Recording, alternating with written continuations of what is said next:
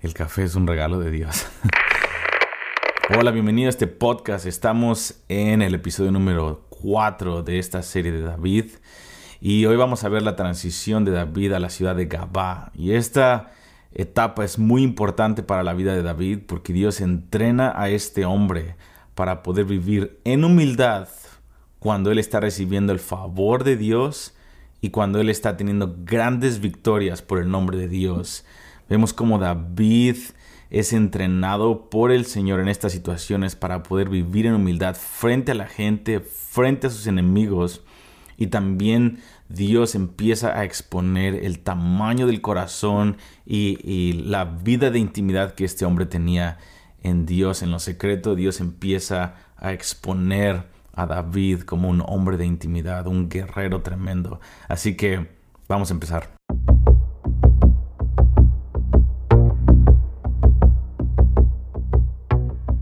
Ok, gracias una vez más por estar aquí. Estoy muy ah, agradecido por todo la retroalimentación y los comentarios y también los emails y el apoyo de muchos de ustedes acerca de este podcast. Y estoy muy, muy agradecido, muy bendecido porque sus comentarios realmente los tomo en cuenta, las sugerencias que hacen y me bendicen porque son el cuerpo de Cristo y y hago específicamente estos podcasts para poder bendecir tu vida y también para obedecer lo que Dios me dijo específicamente. Así que estamos en esta serie de David, un testigo profético para esta generación. Y hemos estado viendo que hubo cinco ciudades importantes en la vida de David en donde Dios transicionó el corazón de David en diferentes etapas que tenía que vivir para convertirse en el recipiente que Dios quería que fuera, en ese testigo profético para todas las generaciones y también en ese estereotipo de la iglesia en los últimos tiempos. David tenía que pasar por diferentes etapas y la vida no es color de rosa en este mundo, en esta era. La vida no es fácil cuando somos llamados y una vez que Dios unge nuestras vidas, Dios nos llama y Dios eh, nos encuentra y nosotros encontramos a Dios en el lugar de intimidad. Es el principio de una jornada y el hecho que las promesas de Dios hacia tu vida sean verdaderas no quiere decir que van a venir de manera automática y no quiere decir que estás listo para poder caminar en la plenitud de todo el llamado, ni tú ni yo. Y es algo que podemos ver constantemente en la vida de David y eso es una de las cosas que podemos aprender de él. En este momento estamos en la segunda ciudad, la primera ciudad la vimos en el episodio pasado, Belén. Y ahora David sale del anonimato y él empieza en primera de Samuel 16 al 17 hay un cambio tremendo en esos dos o tres años después de que Samuel unja a David. Eh, su habilidad y su fama y su renombre empieza a crecer de una manera orgánica. Eh, de boca en boca la gente empieza a escuchar dos cosas. Una, que él es un eh, guerrero valiente y él, eh, David, más adelante lo vamos a ver, pero David, aun cuando Goliat llega un capítulo después, unos años después, David todavía no tenía la edad para ser un, guerrero. Y para ser un guerrero, según la ley de Dios, según el Antiguo Testamento, tenías que tener mínimo 20 años para poder entrar al ejército. Y cuando él va a la batalla con Goliat, él todavía no es parte del ejército, aunque sus primeros tres hermanos están ahí en la batalla. Quiero decir que David era un adolescente todavía cuando estas cosas empiezan a desenvolverse. Entonces calculamos que David tenía en este momento 17 años y tal vez él fue ungido cuando tenía 14, 15 años. Nadie sabe con, con mucha exactitud, pero sí podemos llegar a una conjetura en cuanto a la edad de David, lo cual hace de David a una persona cada vez más increíble porque él él sabe cómo manejar esa responsabilidad de ser llamado el ungido de Dios. Eh, después de ser rechazado por su familia y por todo el pueblo, de pronto él es el rey que Dios profetizó que sería, eh, que gobernaría todo Israel. Y él se maneja de una manera tremenda, él no se vuelve alguien eh, arrogante o empieza a despreciar las tareas pequeñas de la vida. Y ni él se trata de promocionar a sí mismo, ni él trata de llegar al reinado por sagacidad o lo que sea. Lo cual naturalmente es lo que hacemos siempre naturalmente, una, vez más, cuando está el Espíritu Santo, nosotros nos inclinamos a vivir como David poco a poco, pero David era completamente contrario a lo que haríamos nosotros, que Dios nos promete algo y empezamos a ver oportunidades de cómo ayudarle a Dios para llegar a esa meta. Y David, no, el David, vemos a David que era famoso por dos cosas en las cortes del rey. Es una porque él era un guerrero tremendo, que no en la batalla una vez más, porque él no podía ir a la batalla, pero él era un guerrero en defender las ovejas que no eran de él, las ovejas de su padre. Y él es impresionante cómo él, eh, la gente empieza a escuchar las historias de cómo el Espíritu Santo vino sobre David y él mató a un león y mató a un oso. Él corría hacia el oso, corría hacia el león y, y él las arrancaba de sus, de sus garras y de sus mandíbulas y los mataba. Y eso va a venir, va a ser importante más adelante en la historia de David, pero él era conocido por eso. Y número dos, él era conocido también porque era un músico excelente, que cuando él tocaba, eh, la presencia de Dios venía. Y esas son las dos cosas que terminan invitándolo a Gabá, que es como el Washington DC eh, de, de, Estados Unidos. Era la capital donde estaba eh, Saúl viviendo. Y Saúl estaba atormentado por este espíritu inmundo.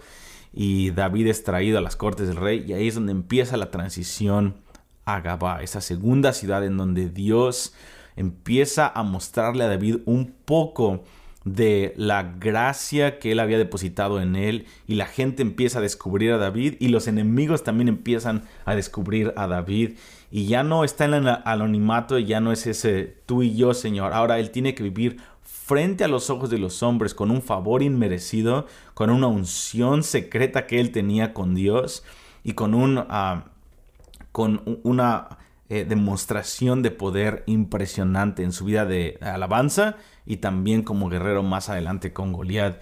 Y él tiene que aprender a manejarse bien y a ser eh, manso y humilde. Y ese es el consejo que te daba al final de la sesión pasada, es cuando Dios te empieza a promocionar y a llevar a lugares de, de una mayor plataforma o de mayor influencia, de mayor impacto, tienes que mantenerte humilde, tenemos que pedirle al Señor que nos ayude y ser también inteligentes y poder servir a los demás con esa influencia en vez de utilizar ese pequeño favor para seguir promocionándonos y promocionar o avanzar nuestras agendas y deseos secretos en nuestro corazón.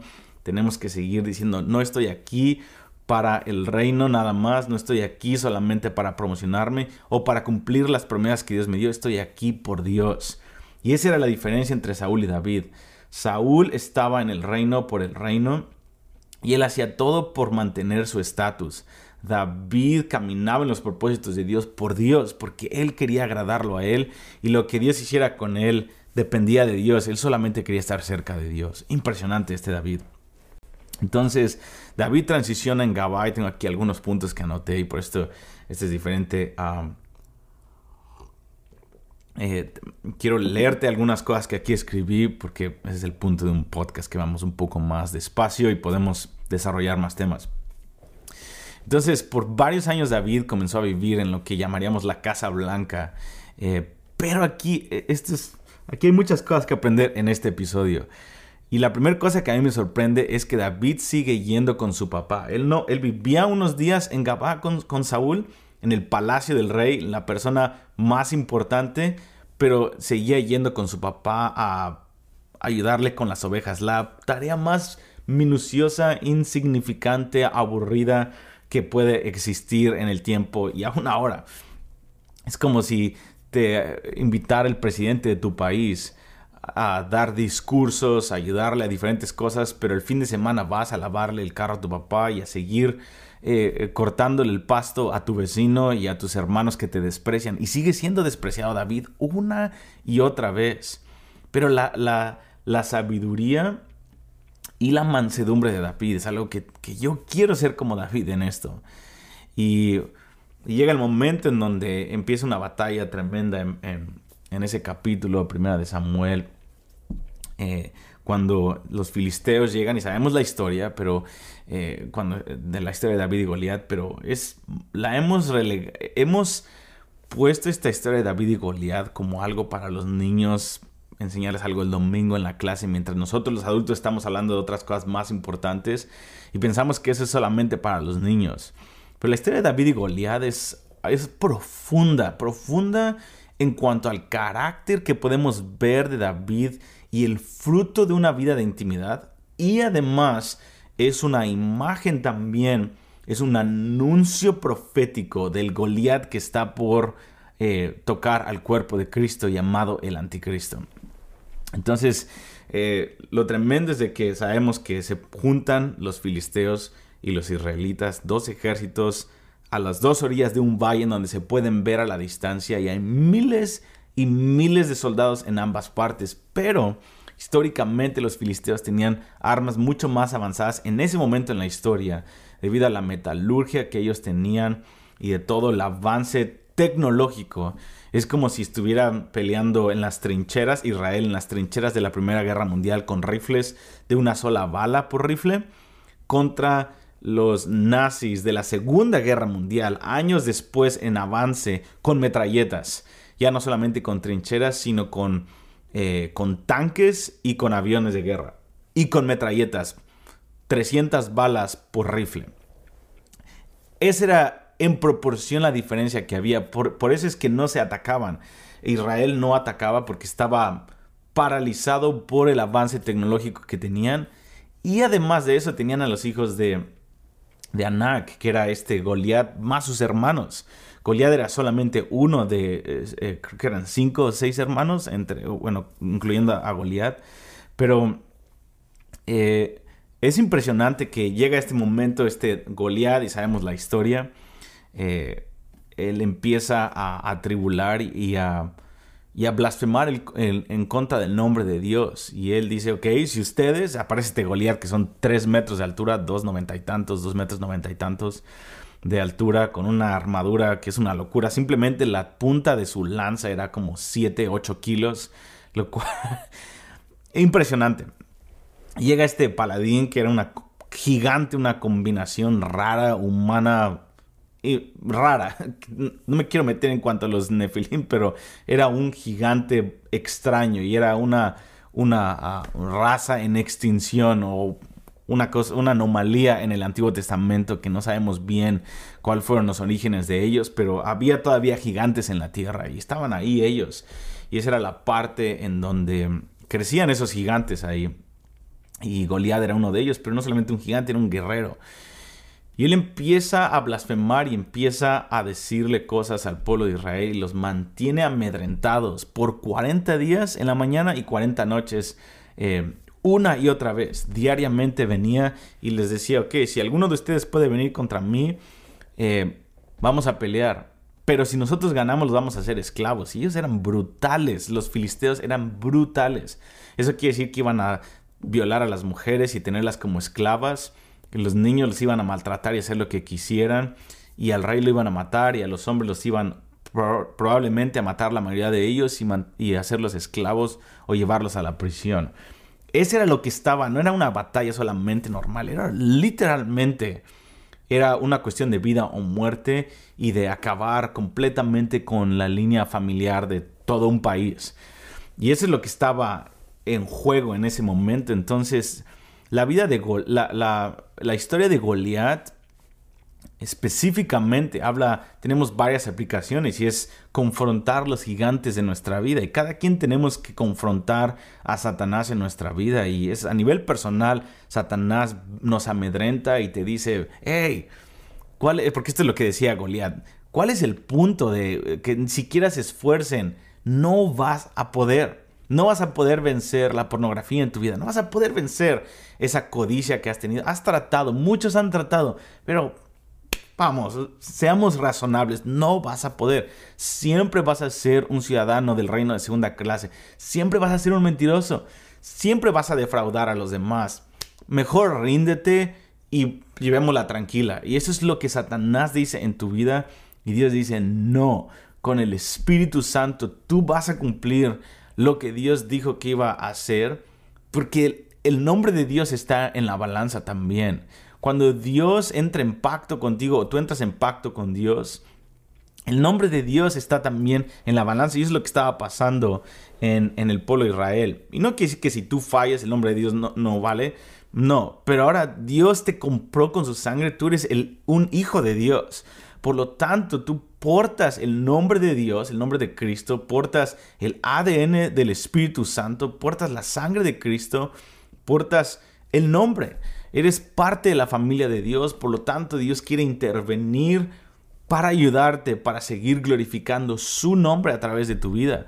Por lo tanto, tenemos que confrontar a los Goliaths de nuestra vida personal. Después puede tener esto una aplicación en los Goliaths de nuestra ciudad que tenemos que vencer. Y últimamente, quiero mencionar al final, el Goliath que se avecina es este anticristo que va a venir de una manera física, literal, y va a tener, va a terminar el, el final de la era termina siendo un conflicto militar para, para tomar control de Jerusalén de parte de Satanás, el anticristo, y muchas naciones que se van a juntar para militarmente tomar posesión de Israel y tratar de aniquilar al pueblo de Israel y tratar de aniquilar a la iglesia.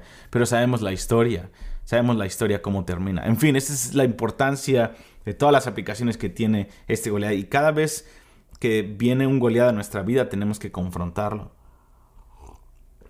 Saúl y su ejército estaban enfocados en las palabras de Goliat y la estatura de, él. Y ellos empezaron a hablar acerca, ya viste este hombre, ya viste este hombre. Y una vez que las acusaciones y las amenazas de Satanás nos amedrentan y empiezan a eh, traducirse en el lenguaje que utilizamos unos con otros en nuestra plática, él ya ganó.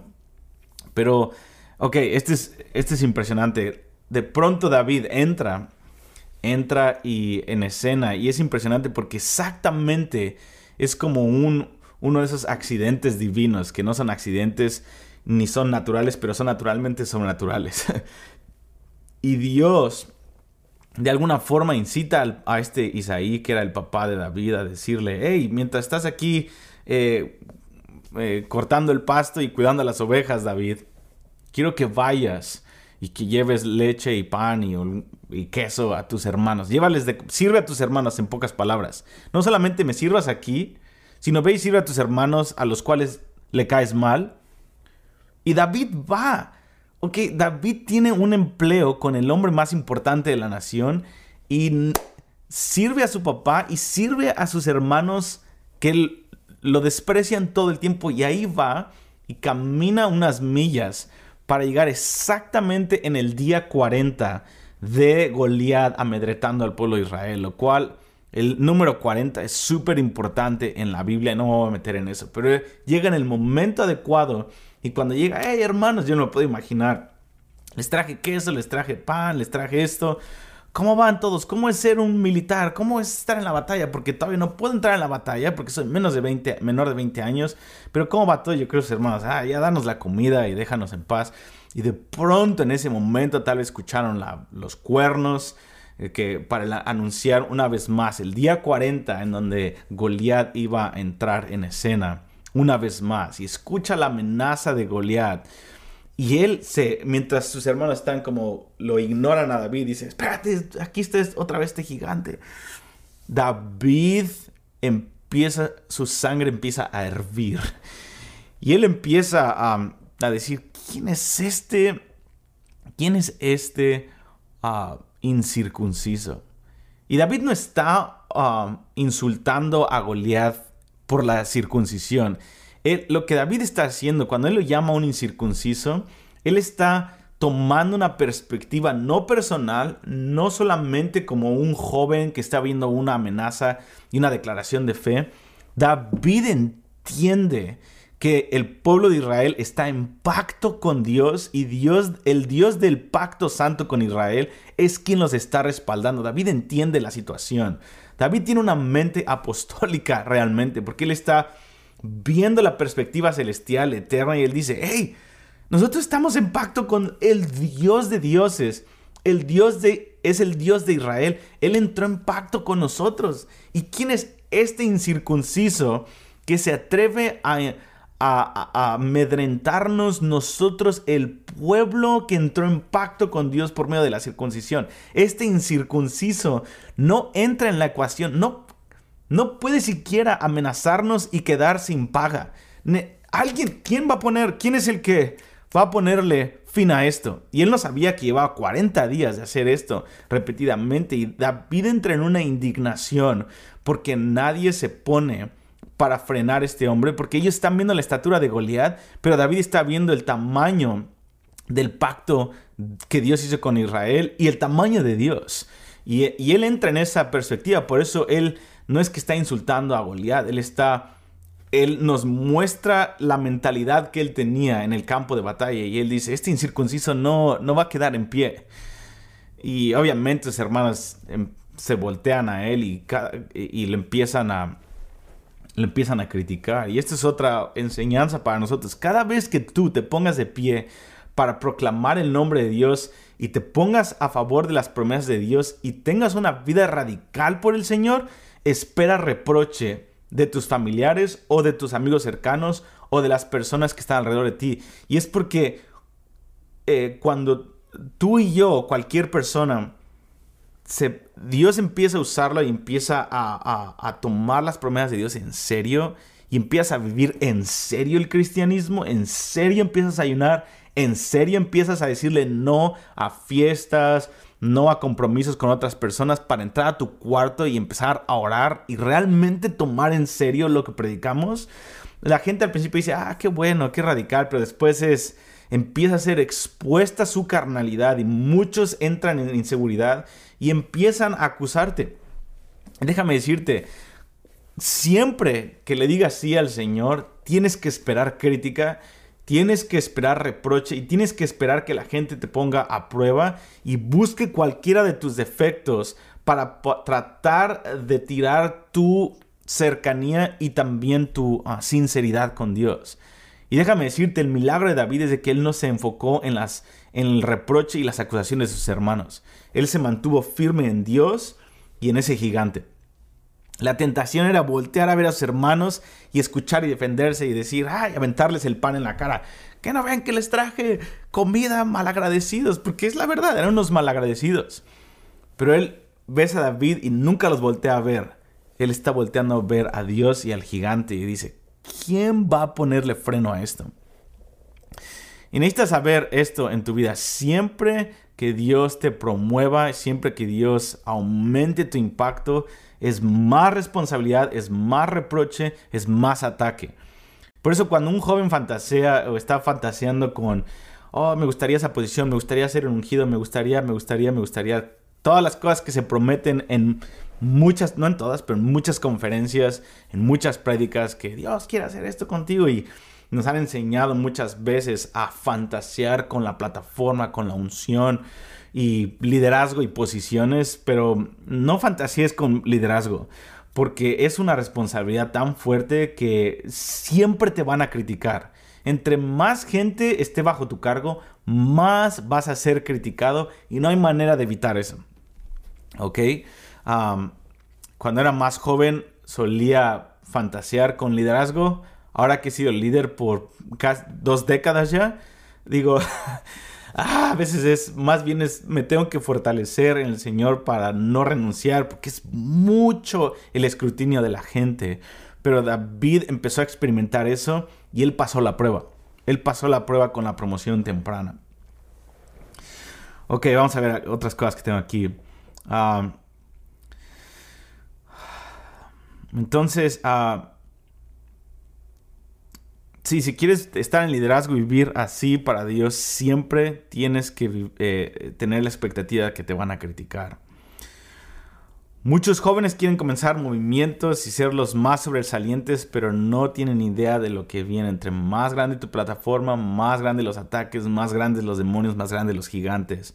Y muchos no salen vivos de ahí porque se ofenden y terminan, el tamaño de su plataforma crece más que el tamaño de su corazón y terminan amargados y muchos dejando al Señor al final. Pero David tenía una causa.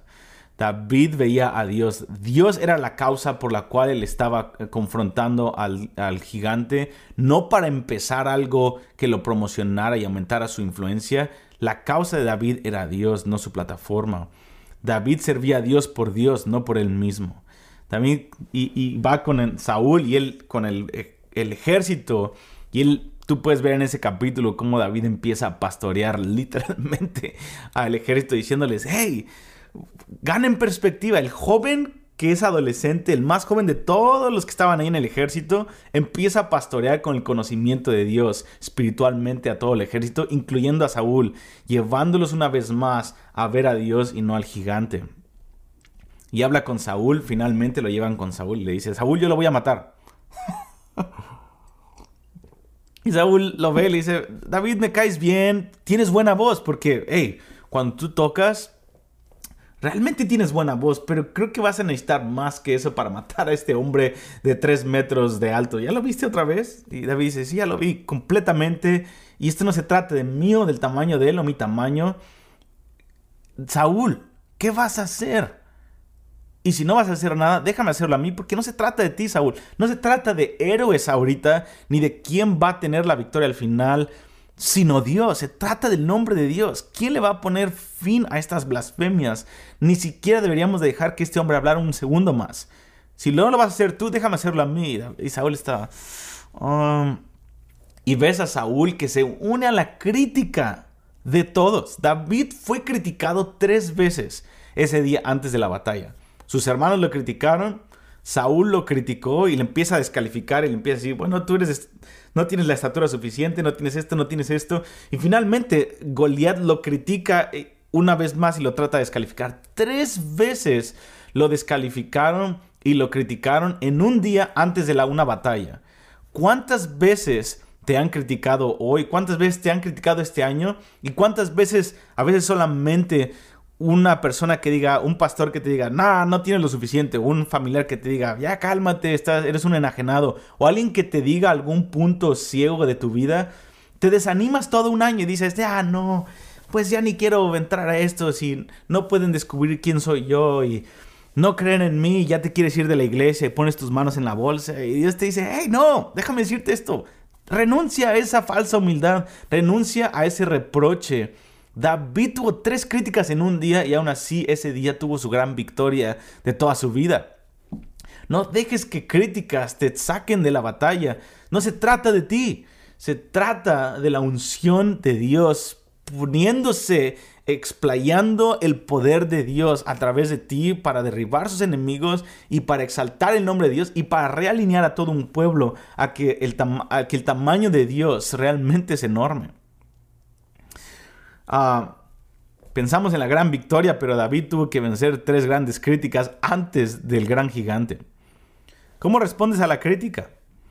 Y una vez más te digo, sácate las manos de la bolsa y no olvides tu destino en Dios. Aunque los líderes y muchas personas no pueden ver quién tú eres en Dios, necesitas realinear tu corazón con la opinión de Dios. No puedes renunciar a Dios por la opinión de un par de líderes o de un par de personas que aprecias. No renuncies a Dios. Muchos dicen, ya no quiero nada con Dios. Y Dios no ha hecho nada para que tú renuncies a Él. No renuncies a Dios por dos o tres, treinta personas. Una exageración. Nadie tiene 30 personas contra de Él. Pero dos, tres personas y ya renuncias a Dios. Hey, come on. No renuncies a Dios por dos o tres personas. Saúl continúa describiendo por qué David no estaba calificado para esa tarea en, eh, eh, el versículo 24. David le dice a Saúl, hey, de hecho yo tengo una historia. Tienes razón, no tengo la estatura para hacer esto, pero déjame decirte, Saúl, versículo 24, 1 Samuel a 17. David le dice, yo tengo una historia secreta con Dios que tú no sabes. Yo, cuando venían, y sabemos la historia del el león y el oso, eh, yo corría hacia el león y el oso y yo los agarraba, quitaba la oveja de sus mandíbulas y les daba lo que merecían. Yo si veo un león en, el, en la sabana, yo corro a uno en este momento y digo, ¿cómo? Digo, si está en un zoológico, en un zoológico soy como David, porque veo al león y puedo decirle, hey, tú, león, porque hay 30 rejas entre jaulas entre él y el león y yo, pero Nada más ponte a pensar un león frente a ti, un oso corriendo hacia ti y tú corres hacia el oso y el león para, para arrebatarle una oveja que ni siquiera es tuya. Y David le dice, Saúl, las historias que te dijeron son verdaderas. Y yo creo, Saúl, me dijeron que cantaba bien, pero es real esto. Y yo creo que los mismos siervos que le habían hablado de David como un poderoso guerrero y un poderoso adorador, yo creo que le decían, Saúl, son verdad todas esas historias. Eh, te habíamos dicho, pero se te olvidó tal vez, pero hey, este, este joven lleva varios años haciendo eso. Es real, Saúl es real. Yo creo, Saúl, ok. David, te creo, porque cuando tú cantas, algo cambia, ese, espíritu inmundo se va. Dios está contigo, David. Sí te creo, Dios está contigo. Y yo imagino el Espíritu Santo estaba, porque David profetiza a Saúl y le dice, yo, no dice te profetizo, pero él dice, yo voy a matar a ese gigante y hoy se va a acabar esto. Yo creo las palabras de David, porque el Espíritu Santo estaba en David. Yo creo algo le recordó a Saúl cuando solía profetizar en los tiempos cuando estaba bien con Dios y, lo convence, convence a Saúl y termina diciendo Saúl, te creo David, vamos a ponerte, vamos, ¿ok? Entonces, ah, Dios nos da tiempos eh, en su presencia para ayudarnos en el tiempo de la crisis nacional. Y déjame decirte algo, Tú no puedes empezar a operar en el Espíritu Santo en el día de la crisis nacional. Necesitas años, necesitamos años de victorias en el lugar secreto para el día de crisis nacional tú puedas operar en el poder del Espíritu Santo. No puedes llegar y decir, ok, estamos en crisis nacional, virus corona llegó y tratar de ser usado por Dios en ese momento. No, Dios está usando a gente en este momento de crisis del virus corona que llevan años recibiendo información de parte de Dios, recibiendo lágrimas de intercesión de parte de Dios, que tienen entendimiento de la presencia de Dios, que saben fluir en el lugar de intimidad, son los que Dios está usando en este tiempo de pandemia para traer estabilidad de parte de Dios al pueblo de, al, pueblo de Dios. Eh, entonces, ese es otro principio. No esperes que Dios te use en el tiempo de crisis nacional si no has pasado tiempo antes ganando tus victorias secretas. Entonces, sabemos la historia. Eh, eh, Saúl le trata de poner su, armadura y se lo trata de caminar. Y no es de que la armadura de Saúl no funcionaba, es de que David se la probó. Él dijo, ok, eh, voy a probarla, pero no se trata de la armadura o la metodología, porque Saúl le dice, hey, esta metodología tal vez funcione, pero David dice, no, no ha funcionado con este Goliat, pero déjame probarla. Déjame probar un método y, y déjame decirte algo, no desprecies los métodos de la generación pasada, porque no se trata de los métodos, más bien el punto aquí, el principio espiritual es de que tienes que escuchar la voz de Dios si es que Dios quiere utilizar ese método o, una, una cierta manera de hacer las cosas, tienes que probarla en, en tu propia vida. No tienes que ser un eco de alguien, tienes que probar los espíritus de parte Dios, tienes que decirle, Dios, ¿qué es lo que quieres que haga? Tal vez eh, Tal vez la armadura de Saúl era lo que Dios quería usar y tal vez David pudo, mientras se la ponía, tal vez David iba a sentir la unción y decir, sí, con esto voy a la batalla. Y pudo haber sido ese el punto de matar eh, a Goliat. El punto no era la onda y la piedra, el punto era que David tenía que ejercitar, escuchar la voz del Espíritu Santo para saber cuál era la metodología para acabar con ese Goliat. Eh, entonces él lo prueba y dice, no, esto no es, Saúl, este, este, no es el momento, esto, esto no es la manera en la que va a pasar. Agarra las piedras y sabemos que este es impresionante. Llega con Goliat y Goliat le empieza a despreciar. Y dice que David corre hacia Goliat. Yo creo que todos estaban como que, espérate, no solamente corres hacia el león y hacia el oso, corres hacia Goliat. Y David dice, esta es la manera en la que yo, cuando siento la unción de Dios, yo corro hacia el gigante. Déjame decirte, a manera personal tenemos que correr a confrontar a nuestros Goliaths y a nuestros temores y esa acusación tenemos que hacerle frente en el nombre del Señor. Pero ahora a nivel global y a nivel escatológico, el anticristo que viene, muchos quieren escaparse de los últimos tiempos. Déjame decirte, cuando la iglesia está llena de la unción del Espíritu Santo, Dios está levantando una iglesia que no va a tratar de escaparse en un arrebatamiento antes de la gran tribulación. Dios está levantando una iglesia que tiene entendimiento del tamaño de Dios y que ve al anticristo y todos los últimos tiempos y en vez de tratar de escaparse y decir, ah, no, vamos a correr confiados que la victoria viene de parte de Dios. Y eso es algo con lo que quiero terminar.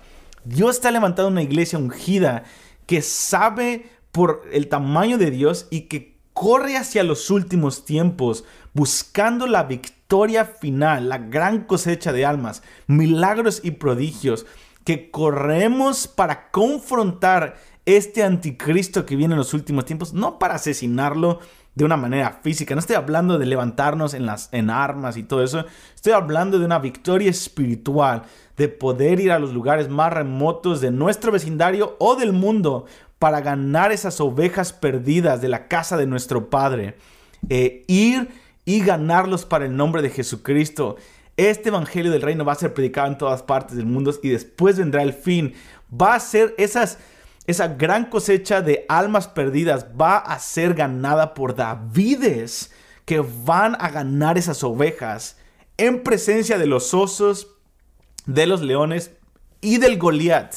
Y Dios va, esto es lo tremendo, que eh, Mientras David está corriendo hacia Goliat, Goliat está diciendo, voy a alimentar, voy a matarte David y voy a alimentar a las aves del cielo con tu cuerpo. Y es lo mismo que Satanás y el anticristo va a amenazar a la iglesia. Por eso muchos Muchos hermanos en el mundo tienen temor de hablar del libro de Apocalipsis. Cuando yo hablo del libro de Apocalipsis, muchos, recibo cientos de mensajes, sin exagerar, diciendo, no hables de eso porque tengo miedo tengo miedo del anticristo, tengo miedo de quedarme en la gran tribulación.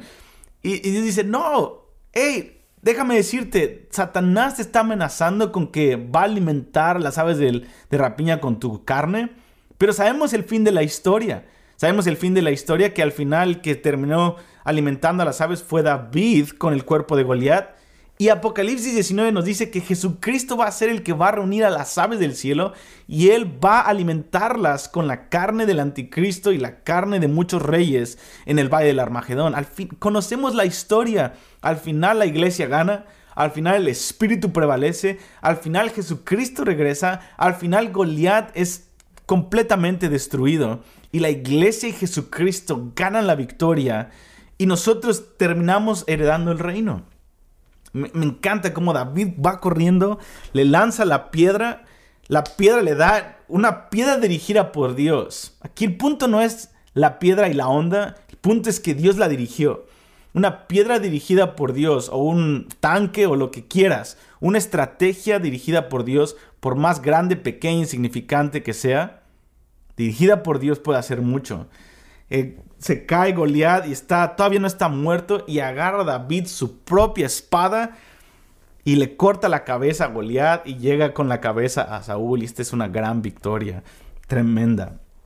Y esta es, una vez más, la, aplicación para nosotros es de que Dios quiere darnos victorias hoy en, en nuestra vida personal, pero el punto principal es poder vencer el rechazo y el desprecio en medio de estas batallas y no distraernos con el reproche de gente que tiene malas o buenas intenciones contra nosotros y decir, bueno, ya no, y renunciar a Dios por dos o tres opiniones. El punto es mantenernos fieles al nombre de Dios y cada victoria, cada Goliat que derribamos en nuestra vida personal, en nuestra ciudad, en nuestra congregación, esa relación que sanaste, esa reconciliación que hubo con tu esposa, con tu hijo, cada una de esas son victorias que nos preparan para el Goliat escatológico que viene. Y en el tiempo de crisis nacional,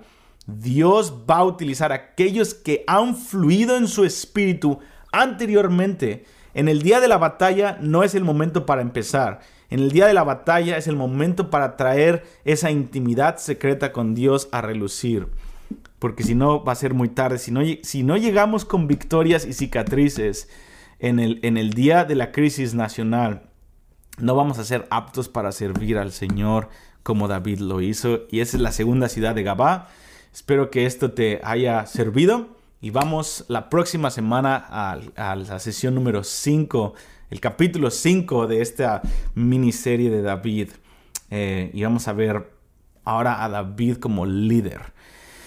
Así que Dios te bendiga. Ayúdame a pasar la voz para este podcast. Suscríbete si quieres eh, recibir notificaciones en este canal de YouTube o también en el podcast. Y si quieres aprender más acerca de la Biblia y tienes tiempo, métete a nuestra escuela online, casasdeoración.com.